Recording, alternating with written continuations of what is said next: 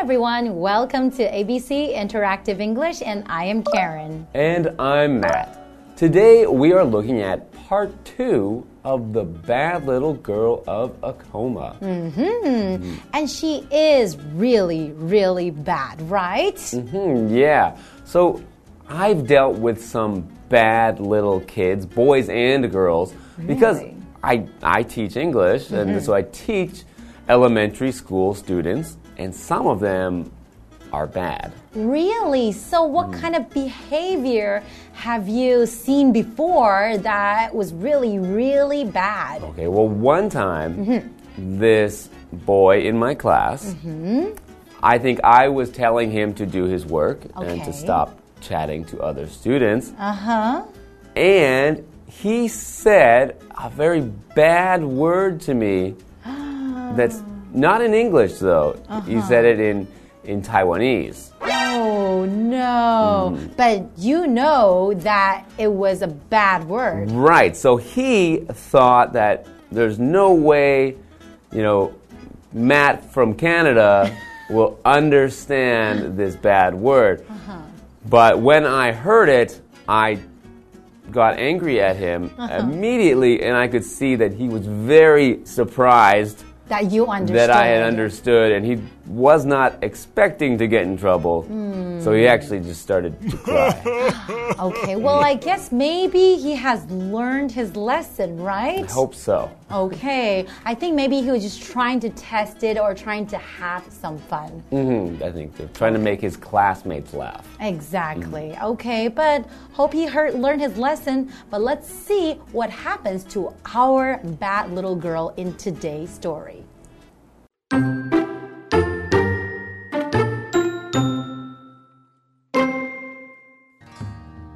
The next morning, the girl found the turkey. It made a nest in a rock and was keeping its egg warm. Then the girl grabbed the turkey and egg.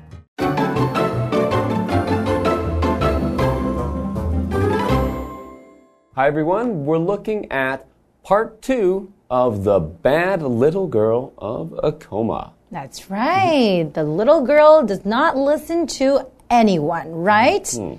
Okay, well, let's see what happens next. The next morning, the girl found the turkey. Great! Okay, because her mom wanted her to find the turkey, mm -hmm. right? It made a nest in a rock and was keeping its egg warm. Huh, the turkey made a nest in a rock. So, what's a nest? So, a nest is a structure that is made to protect or keep warm the eggs or the, the young animals of, the, of an animal that lays eggs, such mm -hmm. as mm-hmm. birds. We often think of a bird's nest, which may be made of made of sticks or small twigs or made of mud. And usually just something to hold the eggs and keep them safe. That's right. And then they want to keep the eggs warm, right? Mm -hmm. So warm is an adjective. So warm just means like a fairly high temperature, but not hot. And this temperature kind of makes you feel comfortable. Mm -hmm. So you could say, I would like to have a warm bath. That means inside the bathtub, I'm going to fill it up with warm water and have a nice warm bath. Sounds nice. So the turkey is keeping the eggs warm. That's right. By sitting on the nest. That's right. How birds keep their eggs warm. Then the girl grabbed the turkey and egg. Wait a second. So she grabbed the turkey and egg. Mm -hmm. Where's she going with the turkey and egg? Well, you know, her mom is angry at her because mm. she lost this turkey. Mm -hmm. And now she's found the turkey -hmm. and it has an egg, so mm-hmm. it's even better. That's right. And she can bring these back to her mom And her mom can say, You're now the good girl of Acoma. Mm-hmm. And then she, we said that she grabbed the turkey and the egg, right? So grabbing is kind of like taking a hold of something with your hand, but doing it really quickly, but not really, not being very gentle, right? Yeah. So, hmm. Right. It can be impolite to grab things sometimes. Like if someone is offering something to you, you're supposed to take it sort of nicely and slowly. But if you grab things, it can be impolite and rude and something maybe a bad little girl might do. Exactly. So if I grabbed you by your hand, you probably wouldn't feel that good, right? Right. And I'm sure that a turkey wouldn't feel that good if someone grabs it. Mm hmm. So maybe she's not going back to her mother. What do you think? I think she's going to become a good little girl and go back to her mom, and she's going to keep the turkey safe and warm, and maybe even help the turkey to have that egg hatch so you can have new turkeys. You are very, very positive. Mm-hmm. Well, on the other hand, I believe that she's not going to be a good little girl. So she's going to do something even naughtier. Hmm, I wonder what that could be, even. I don't know. How about let's take a short break and we'll be right back.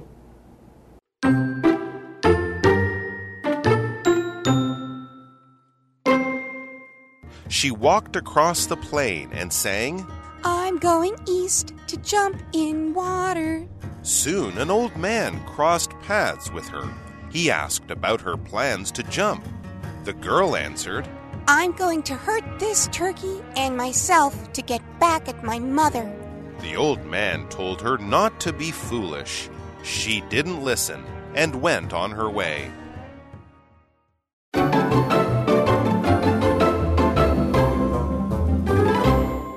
Welcome back, everyone. So, before the break, we were looking at this bad little girl, right? Mm-hmm. And now that she has found the turkey that she lost, and she found the turkey, and the turkey made a nest, mm-hmm. and it has an egg inside, right? Mm-hmm. Mm. And now she grabbed the turkey and the egg. And then, what is she going to do right now? Well, I hope she's going home to give them to her mom, but let's find out. Okay. She walked across the plain and sang, I'm going east to jump in water. She's going east to jump in water? Hmm. Huh. Doesn't sound like she's bringing the turkey back to her mother, I guess I'm right. right? I guess so. So she is walking across the plain. A plain is a flat area of land with few trees. So you can see very far across a plain because it is so flat. Mm-hmm. And the plains are a place that is used for growing lots of food and vegetables. All right. And then she sang, she's going east. Mm-hmm. Okay, so east, right here we're using it as an adverb. She's going east. Well, east is the general direction of the sunrise. So we know the sun comes up from the east, right? Mm-hmm. So we have different directions north, south, east, and west. So we can say that the opposite of east is west. That's right. Hmm. Okay, so she was going east and she said that she was going to jump in the water. Uh, is she going to go for a swim, maybe? Maybe. She just said jump in water, so she didn't describe what she will do once she's in the water. But she's just going to, she's at least going to jump in. And I, Maybe just have a dip in the water. like I said before, she, she left all her clothes. Maybe it's too hot outside, just go jump in some water. Okay, well, let's find out what happens next. Soon, an old man crossed paths with her. So, when we say someone crosses paths with somebody, that means they're meeting each other on the path. So when she's walking, walking, walking, so this old man maybe is heading in the same direction and they crossed paths, right? They meet each other on this path. Now the old man, he asked about her plans to jump. So she's singing, I'm going east and jump in the water. So he's asking about her plans to jump. Mm -hmm. So she's he's heard her singing about jumping in the water, so he can ask about what she's doing. Mm -hmm. The girl answered, "I'm going to hurt this turkey and myself to get back at my mother." Oh, wait a second. I'm going to hurt mm-hmm. this turkey and myself to get back at my mother? Mm-hmm. Why would she want to hurt the turkey and herself? Well, she said she wants to get back at her mother. So mm-hmm. she wants to do something that will make her mother feel the same way that her mother made her feel. So when her mother was angry and yelled at her, it probably made the little girl feel sad. So to get back or to get revenge or to, she wants to do something that will make her mother feel sad. That's right. So if somebody did something really mean to you and you want to give them the same treatment, you want to treat them the same way, mm-hmm. you can say, I want to get him back or I want to get her back, right? right. But that's not really a good Not nice idea, do. right? Okay, well, let's continue. The old man told her not to be foolish. She didn't listen and went on her way. Mm-hmm. So he's very wise, I think. I think so, because he's telling her not to be foolish. So, foolish means unwise, not sensible, silly, or even just stupid. Mm-hmm. So, it would be foolish for the little girl. It would be stupid. It'd be not a sensible or good idea for the little girl to jump in the water. For example, it was foolish to go out on the rainy day without an umbrella. That's right. Okay, so she's trying to jump in the water so she can hurt the turkey and herself. Aw, that sounds kind of sad. Yeah, it sounds like she's not going to go become the good little girl. But I guess we'll find out. Maybe she'll change her mind and be a good little girl after all. That's right, because we do have part three. That's right. Okay, but this is all the time we have for today. Thank you so much for joining us, and we'll see you guys next time. Bye. Bye bye.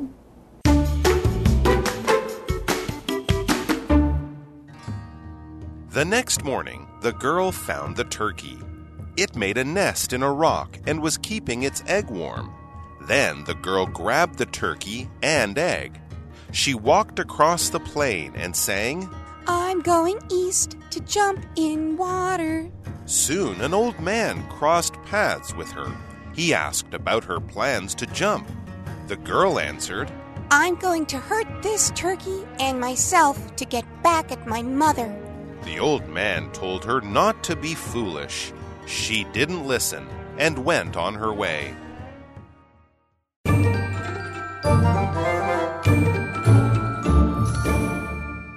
Hi, I'm Tina。我们来看这一课的重点单字。第一个，nest，nest，名词，巢穴。The bird built its nest on the roof of my house。这只鸟在我家屋顶上筑了巢。下一个单字，plain，plain，名词，平原。The village is located on a plain。这个村庄位于一片平原上。Locate 指的是位于。 下一个单字 east，east 副词往东方。We drove east to get to the forest。我们往东开车去森林。最后一个单字 foolish，foolish 形容词愚蠢的。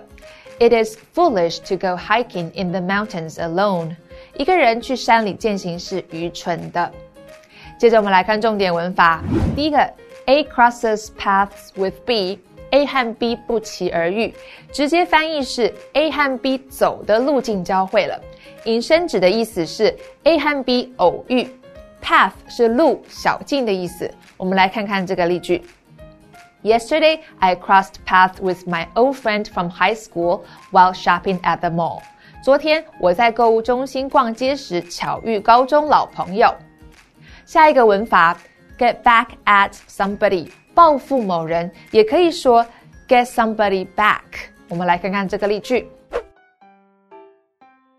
Hey, catch.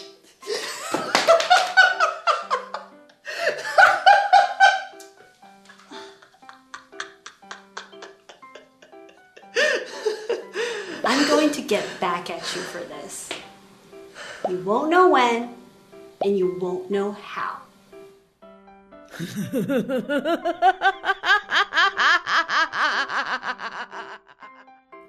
最后一个文法，go on one's way，继续某人的路程。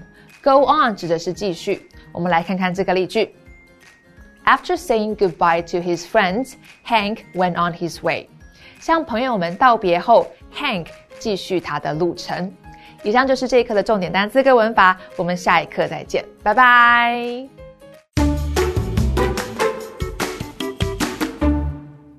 If you want to do some walking and a little bit of sightseeing, I would highly suggest Nantian Ancient Road. If you go along the road, you can see bridges, like a bridge that was made of glutinous rice. And there's areas, there's a street that's called Mango Road where you can see, especially in the past, lots of mango trees lining the road.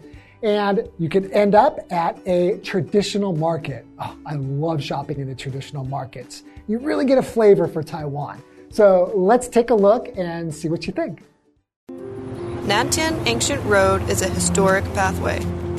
The road goes from the port of Bajang River to the Nanmen Roundabout. You can see Daoye Bridge, Xuanxin Street, and Nantian Market along the way. Daoye Bridge is also called the Glutinous Rice Bridge. It was built in 1864.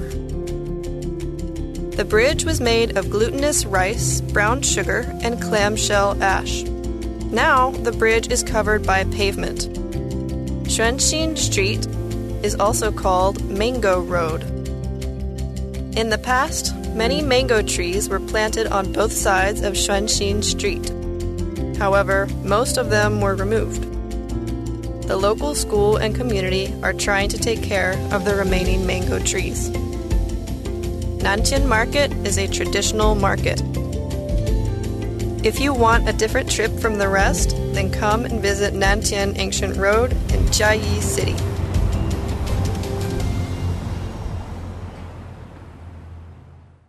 As somebody who likes to travel, here's a little tip.